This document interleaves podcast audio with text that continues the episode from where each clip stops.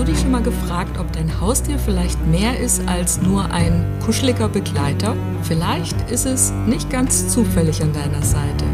Hi, mein Name ist Karina Hildenbrand, ich bin Host dieses Podcasts und ich freue mich riesig, dass du dabei bist, denn heute geht es um tierische Begleiter, Krafttiere, Seelentiere Helfertiere. Und wenn dir bestimmte Tiere immer und immer wieder begegnen, sei es der Rabe, der ständig auf deiner Terrasse landet, oder Nachbarskatze, die sich von sonst niemanden streicheln lässt, außer von dir, dann bleib unbedingt dran, denn unsere tierischen Begleiter haben ganz oft eine Botschaft für uns und die können wir auch entschlüsseln.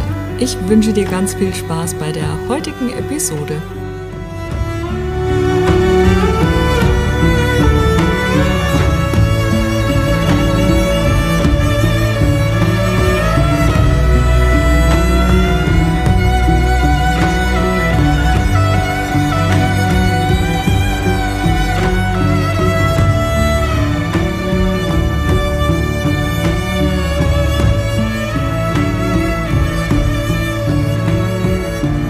Sind denn eigentlich diese Krafttiere, von denen immer alle sprechen? Okay, vielleicht nicht immer, vielleicht auch nicht alle. Da bringen wir heute auf jeden Fall ein bisschen Licht ins Dunkel.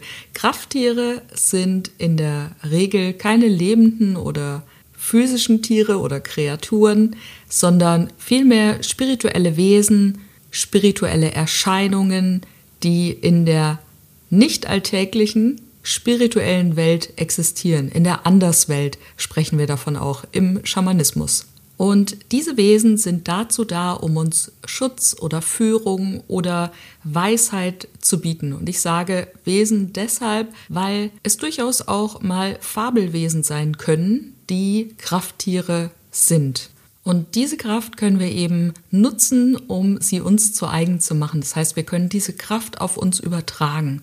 Und das ist jetzt nichts Neues, kein neues Konzept, sondern Menschen haben sich schon immer die Kraft der Tiere zu Nutzen gemacht. Wenn du zum Beispiel mal an Sportvereine denkst oder an Städteflaggen, dann kommt da ganz oft ein Tier drinne vor. Und das hat genau den Hintergrund, weil man sich schon immer die Kraft eines Tieres zu eigen gemacht hat. Und es gibt Hinweise darauf, dass es eben schon seit vielen Tausenden von Jahren so ist. Es gibt hier zum Beispiel ganz in der Nähe von meinem Wohnort, naja, es ist schon noch ein Stück in Ulm, gibt es ein Museum und da ist der Löwenmensch ausgestellt. Und man geht davon aus, dass diese Figur, die man da gefunden hat, also eine Mischung aus Mensch und Löwe, eben genau das aussagen soll, wie sich ein Mensch die Kraft eines Löwen zu eigen gemacht hat. Und das finden wir auch in alten Bemalungen, also Wandbemalungen, Höhlenmalerei, immer und immer wieder, dass die Tiere Kräfte hatten, die eben auf den Menschen übertragen wurden. Und es gibt ja auch Kulturen, in denen Tiere als heilig angesehen werden. Beziehungsweise nicht nur Kulturen, sondern auch Religionen. Wir kennen zum Beispiel den Heiligen Geist aus dem Christentum in Form einer weißen Taube. Wir kennen Tempeltiere wie Katzen. Wir kennen die Kuh aus Indien. Also egal, wo wir auf der Welt hingucken, es gibt immer und immer wieder Hinweise darauf, dass eben die Tiere als heilig bzw. besonders kraftgebend in der Tradition verankert waren. Und umgekehrt haben sich Menschen auch schon immer spirituell mit Tieren bzw. mit Beuteangreifern beschäftigt, um ihre Wünsche und Ängste eben zu übertragen. Das heißt, es ging nicht immer darum, die Kraft dieses Tieres anzunehmen, sondern es ging auch um Respekt, um Furcht, um Verehrung dieser Kräfte. Und dazu kennen wir natürlich ganz, ganz viele Sagen, dazu kennen wir Märchen, dazu kennen wir Geschichten, aber dazu wird es auf jeden Fall eine separate Podcast-Episode mit einer ganz wunderbaren Interviewpartnerin geben. Deswegen gehe ich da heute nicht näher darauf ein. Was aber ganz spannend ist, ist, dass von diesen symbolträchtigen Tieren viele wieder zurückkommen. Der Wolf zum Beispiel ist ja regelmäßig in der Diskussion. Der Bär, wir erinnern uns alle an den Problembären damals. Dazu erzähle ich gleich nochmal eine spannende Ansicht aus der spirituellen Welt. Der Luchs ist wieder am Vormarsch und das sind alles Tiere, die jahrelang, Jahrhunderte, naja, Jahrhunderte nicht, aber viele Jahre eben in Deutschland als ausgerottet galten. So, und jetzt komme ich ganz kurz zu diesem Bären, zu dieser Geschichte, die da erzählt wird Und es geht um die Geschichte des Sommermärchens 2006. Wahrscheinlich erinnerst du dich noch dran. Deutschland im Ausnahmezustand, Fußballweltmeisterschaft und das auch noch bei uns. Und wir fast im Finale, aber nur fast. Denn wie wir ja heute wissen, ist Deutschland rausgeflogen gegen Italien. Und es war der gleiche Sommer, in dem der Braunbär wieder zurück nach Deutschland kam. Man hat ihn damals den Problembär Bruno genannt und wo kam der Bär her? Richtig, aus Italien. Und es war damals ein Riesenaufschrei, was mit diesem Bären passieren sollte. Tierschützer haben sich eingesetzt, aber natürlich sollte der Bär auch gefangen werden bzw. gejagt werden. Und wenn du dich noch erinnerst, er wurde natürlich gejagt und wurde auch mit zwei Schüssen tödlich verletzt. Und etwas über eine Woche später war dann das Halbfinalspiel, in dem Deutschland ausgeschieden ist gegen Italien. Und üblicherweise ist ja das Endspiel in Berlin. Und was hat Berlin für ein Wappentier? Den Bären. Und das kann man jetzt natürlich für einen Zufall halten, das kann man für eine Verschwörungstheorie halten, aber es gibt schon Synchronizitäten und es ist stark davon auszugehen, dass unsere Vorfahren das als ein gutes Omen für den Sieg gesehen hätten die Rückkehr des Bären nach über 160 Jahren, wenn ich es jetzt richtig recherchiert habe, die Jagd auf den Bären mit zwei Schüssen, das 2 zu 0 für Italien, das Wappentier der Hauptstadt. Interpretier es, wie du willst. Ich bin der Meinung, dass uns Symbole durchaus eine Kraft geben können, die mit ihrer Energie automatisch wirken, ob wir das jetzt sehen können oder messen können oder nicht. So.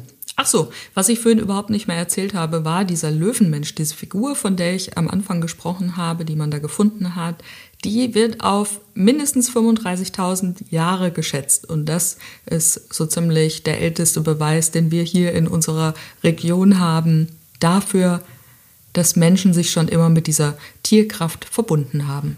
So, und wenn wir jetzt wissen wollen, was denn unser Krafttier ist, dann finden wir das im Schamanismus heraus, indem wir eine schamanische Reise dazu machen. Und was ist das? Du kannst es dir ein bisschen vorstellen. Es geht los wie in einer Meditation. Das heißt, wir verbinden uns erstmal mit Vater Sonne, mit Mutter Erde und Großmutter Mond. Und wenn wir das gemacht haben, dann beginnt der Schamane irgendwann die Trommel zu schlagen. Also das sind dann wirklich kräftige, laute Schläge auf die Trommel. Und dieser schnelle Rhythmus, der versetzt uns eben nach einer gewissen Zeit in einen veränderten Bewusstseinszustand. Das heißt, es stellt sich so eine Art Trance-Zustand ein. Und vielleicht kennst du die schamanische Reise schon, vielleicht auch nicht. Falls nicht, ist es so, dass wir als allererstes mal unseren Kraftplatz besuchen. Das ist dann der Ort, von dem aus jede Reise geht. Und im nächsten Schritt suchen wir den Eingang zur unteren Welt, denn die untere Welt ist das Universum, in dem sich unsere Krafttiere befinden. Und dann geht es auch schon los auf die Suche nach dem Krafttier. Und das Krafttier zeigt sich üblicherweise dann, wenn wir wirklich bereit dazu sind. Das heißt, in dieser unteren Welt, in der Anderswelt, können sich auch andere Tiere zeigen. Also da gibt es ganz, ganz viele unterschiedliche Wesen, aber da können sich auch andere Tiere zeigen, die noch gar nicht das Krafttier eigentlich sind. Und oftmals sind die dann trotzdem sehr zugewandt und man kann sie darum bitten, dass sie einen zum Krafttier bringen oder den Weg zeigen. Manchmal auch nicht so. Da darf man natürlich auch ein bisschen unter Beweis stellen, dass es einem das wert ist, dass es einem ernst ist und dass man das Krafttier wirklich finden möchte. Und wenn man es dann gefunden hat, dann geht die eigentliche Arbeit und die eigentliche Magie der Zauber erst richtig los.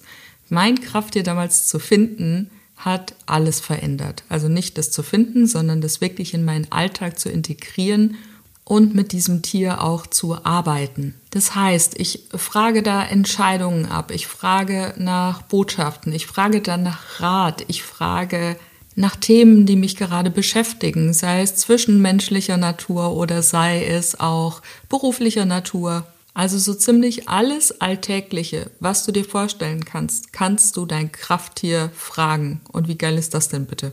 Denn, und das hat mal eine Teilnehmerin zu mir gesagt, Das Schöne an der schamanischen Reise ist, dass diese Antworten aus dir herauskommen. Deswegen gibt es üblicherweise auch keine angeleitete Meditation, bevor es eine schamanische Reise gibt. Denn diese Worte, die ich dann sprechen würde, um dich zu deinem Kraftplatz zum Beispiel zu bringen, die geben dir schon Assoziationen und somit beeinflusse ich das gesamte Bild von dem, was dann entsteht. In der schamanischen Reise ist es so, dass alles, was ist, aus dir herauskommt. Also es gibt nur die Trommel und dich. Und warum mache ich es dann trotzdem mit den angeleiteten Meditationen? Weil die Praxis gezeigt hat, dass es viel leichter ist, um da überhaupt erstmal einen Zugang zu bekommen. Das heißt, die ersten Male gebe ich immer noch mal so eine Anleitung mit dazu, eine Verbindungsmeditation mit dazu und später, besonders in Gruppen, lasse ich das halt einfach dann weg. Das kommt natürlich auch immer auf die Gruppe an. Ne? Also ich kenne ja die Leute, die mittlerweile regelmäßig in den Gruppen sind. Und ich habe vorhin mal grob überschlagen für diese Podcast-Episode und ich bin auf das Ergebnis gekommen, dass ich im letzten Jahr circa 100 Teilnehmer in der schamanischen Reise begleiten durfte. Und das ist echt eine coole Sache, weil die reguläre schamanische Reise findet ja nur einmal im Monat hier in Rothenburg statt, aber es gab halt Sonderevents. Es gab den Online-Kurs Seelenflug, der jetzt übrigens, habe ich später noch eine Ankündigung für dich, in die zweite Runde geht. Und der wird nochmal krasser, intensiver als das, was beim ersten Mal schon passiert ist. Und naja, ich erzähle dir das später. Seelenflug geht in die zweite Runde. Das ist alles, was du dir merken musst. Und die Warteliste ist ab heute geöffnet. Link kommt in die Show Notes selbstverständlich. Und Ende Oktober starten wir dann mit der zweiten Runde, also der Kurs, in dem du die schamanische Reise lernen kannst. Aber kommen wir zurück zu unseren Krafttieren. Ich hatte ja gesagt, die eigentliche Arbeit beginnt jetzt dann, wenn du dein Krafttier gefunden hast. Und Arbeit meine ich natürlich in, im positivsten Sinne, denn wenn es sich zeigt, dann hat es halt auch immer Botschaften für dich mit dabei, dann hat es Eigenschaften für dich mit dabei, die du vielleicht in dein Leben integrieren solltest. Vielleicht bringt es dir eine besondere Kraft mit, eine besondere Stärke, eine besondere Fähigkeit oder es weist dich auf irgendetwas hin, was du vielleicht an dir noch nie gesehen hast, aber was so tief in dir drinne ist, dass jeder es sehen kann, aber keiner spricht's aus und du weißt nichts davon. Das sind diese Fähigkeiten, die dein Krafttier dir eben zeigen kann. Und die macht das Unbewusste sichtbar. Und du weißt, dass ich zwar sehr gerne in der Sprache des Schamanismus spreche, aber ich weiß es auch viele zu hören, die sehr logisch denkend sind und ich es deswegen auch immer gerne nochmal übersetze. Wenn wir in die untere Welt reisen, reisen wir in das Unterbewusstsein. Das heißt, es ist vollkommen logisch, dass diese Antworten deines Krafttiers, deiner Spirits aus dir herauskommen. Es geht ja gar nicht anders. Wo sollen sie denn sonst herkommen? Und genau das ist der Moment, in dem die Magie passiert, ne? Weil wenn du auf einmal Antworten bekommst, von denen du nicht weißt, wo das jetzt hergekommen ist, dann hast du den Beweis, dass es funktioniert. Und ich bin damals ja über die schamanische Reise überhaupt zu einer schamanischen Ausbildung gekommen. Ich weiß nicht, ob du den Trailer gehört hast oder die erste Episode, die überhaupt rauskam, da habe ich die Geschichte schon mal erzählt.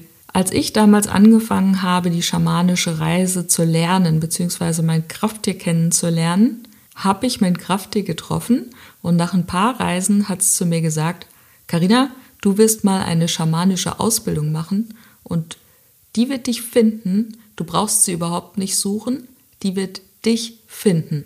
Ja, und wie wir alle wissen, genau das ist passiert. Und jetzt darf ich genau dieses Wissen, diese Techniken weitergeben an andere, sei es in der Reise oder im Seelenflug oder hier im Podcast. So, und jetzt haben wir ja von Krafttieren gesprochen. Und üblicherweise ist es so, beziehungsweise normalerweise ist es so, dass wir ein Krafttier ein Leben lang haben, es sei dann irgendetwas ändert sich grundlegend oder beziehungsweise nicht nur irgendetwas, das Leben ändert sich grundlegend, irgendetwas passiert und nichts ist mehr so, wie es vorher war.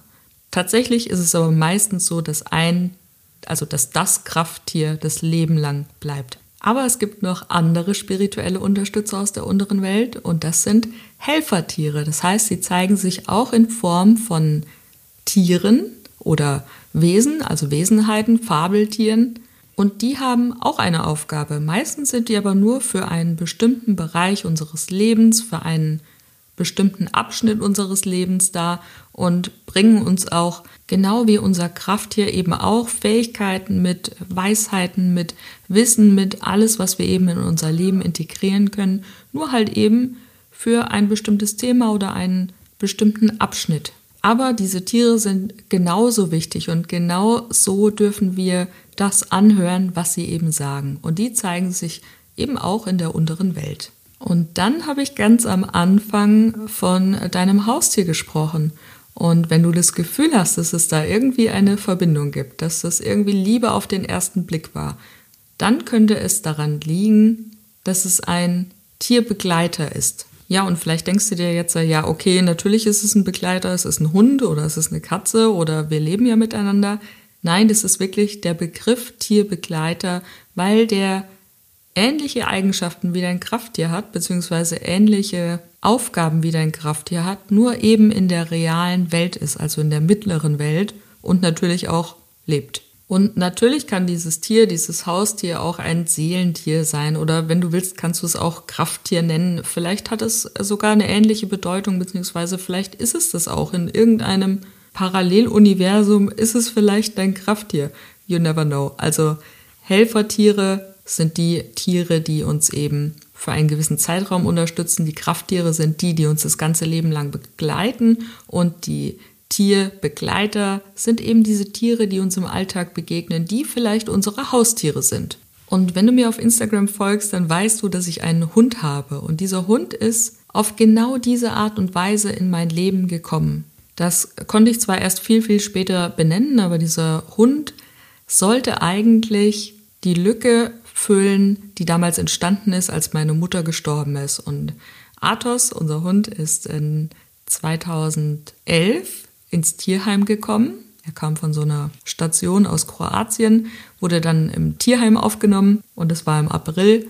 Und im Oktober ist meine Mutter gestorben und im Januar haben wir den Entschluss gefasst, wir holen uns einen Hund.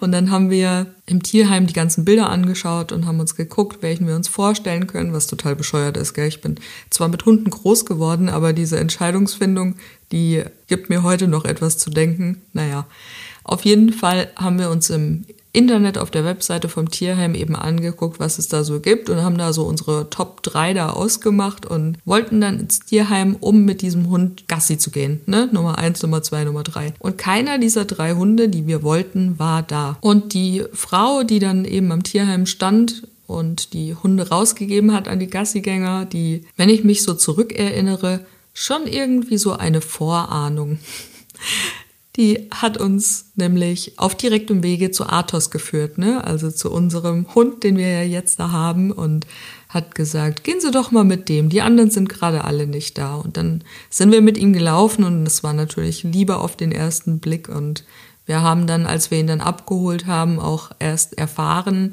dass er, naja, schon fast ein Jahr lang im Tierheim saß und eigentlich schon kurz davor war, als nicht vermittelbar eingestuft zu werden. Und ich bin heute fest davon überzeugt, dass dieser Hund im Tierheim auf uns gewartet hat. Weil der sitzt da, kein Mensch will ihn haben und sitzt da ein Jahr lang und wir kommen und wir verstehen uns auf Anhieb. Wir finden ihn super, er findet uns super. Manchmal fällt es mir da wirklich schwer an Zufall zu glauben. Deswegen, ich denke, dieser Hund hat auf uns gewartet. Und natürlich hat er auch ganz, ganz viel mitgebracht. Also er hat mir ganz viel Botschaft mitgegeben, was ich damals genauso wenig, wie ich damals wusste, dass ich da eine Lücke füllen will, viel später erst erkannt habe. Und es gab noch so einen krassen Vorfall und ich kann dir gar nicht sagen, es ist so schwer, diese ganze Geschichte wirklich in Worte zu fassen, dass jeder noch mitkommt. Deswegen, wenn ich eine Lösung gefunden habe, werde ich diese Geschichte erzählen. Ich schwöre dir, das ist die, es ist Netflix-reif. Machen wir uns nichts vor, diese Geschichte ist reif für Netflix. Oder vielleicht ein Buch. Also, da ich ja erst letzte Woche wieder auf ein Buch angesprochen wurde, ob ich nicht mal eins schreiben will, gebe ich es jetzt einfach mal offiziell raus, falls du einen Verlag hast. Ich bin offen.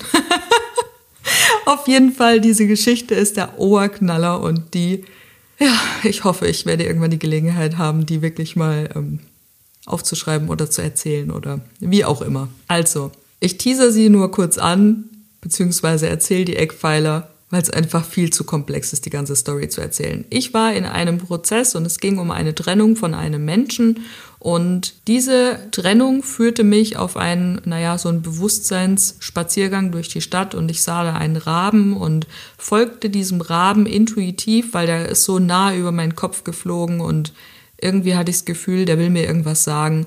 Und ich folge diesem Raben und der sitzt vor einem Mülleimer beziehungsweise der landet auf einem Mülleimer und auf diesem Mülleimer klebt ein Aufkleber. Und auf diesem Aufkleber stand drauf Potzblitz 2001. Und ich habe keine Ahnung, was Potzblitz 2001 bedeutet, aber Potzblitz ist ja schon mal auf jeden Fall ein Aufruf, also irgendetwas, hm, was einen doch mal kurz wach werden lässt. Und ich konnte mit dieser Botschaft nichts anfangen, beziehungsweise es sind so viele Sachen passiert, aber ich bleib bei der Geschichte. Ist hier ein bisschen wie beim Bergdoktor, ne? Da passieren ja auch immer noch drei Geschichten nebenher, neben der eigentlichen Hauptgeschichte. Also, auf jeden Fall, ich konnte nicht direkt was mit diesem Ausspruch anfangen und es ist so eine Woche oder zwei vergangen und ich besuche meine Freundin in Berlin und wir waren da in so einer Kneipe und ich gehe auf Toilette und sehe im Spiegel einen Aufkleber und dreimal darfst raten, was drauf stand.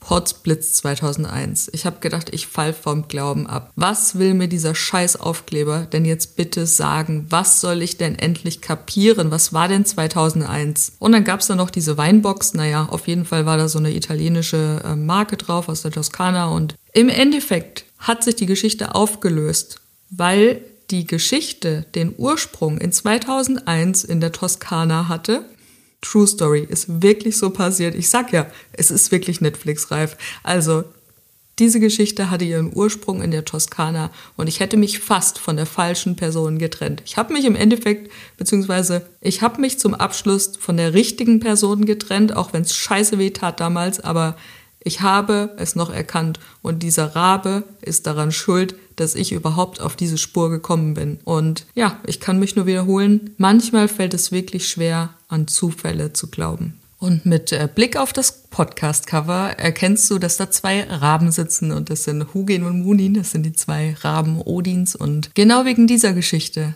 sind diese zwei Raben auf dem Podcast-Cover.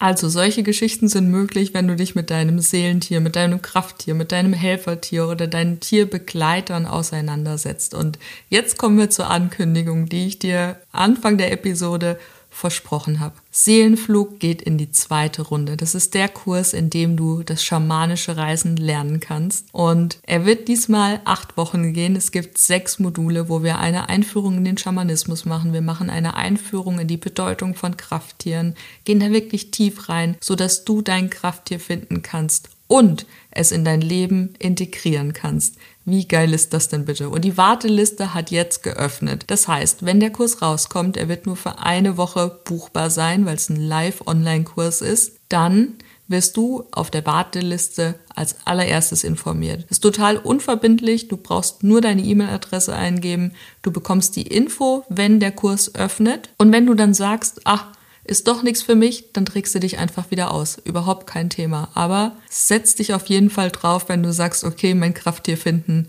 das könnte wirklich was für mich sein. Irgendwie ruft's mich, irgendwie spüre ich da einen innerlichen Drang, dem Thema näher zu kommen, dann macht es. Es gibt auch einen geilen Bonus, erzähle ich aber jetzt noch nicht. Link findest du wie immer in den Show Notes für Seelenflug 2.0 die Warteliste. Also, ich wünsche dir einen wunderbaren Start in die Woche.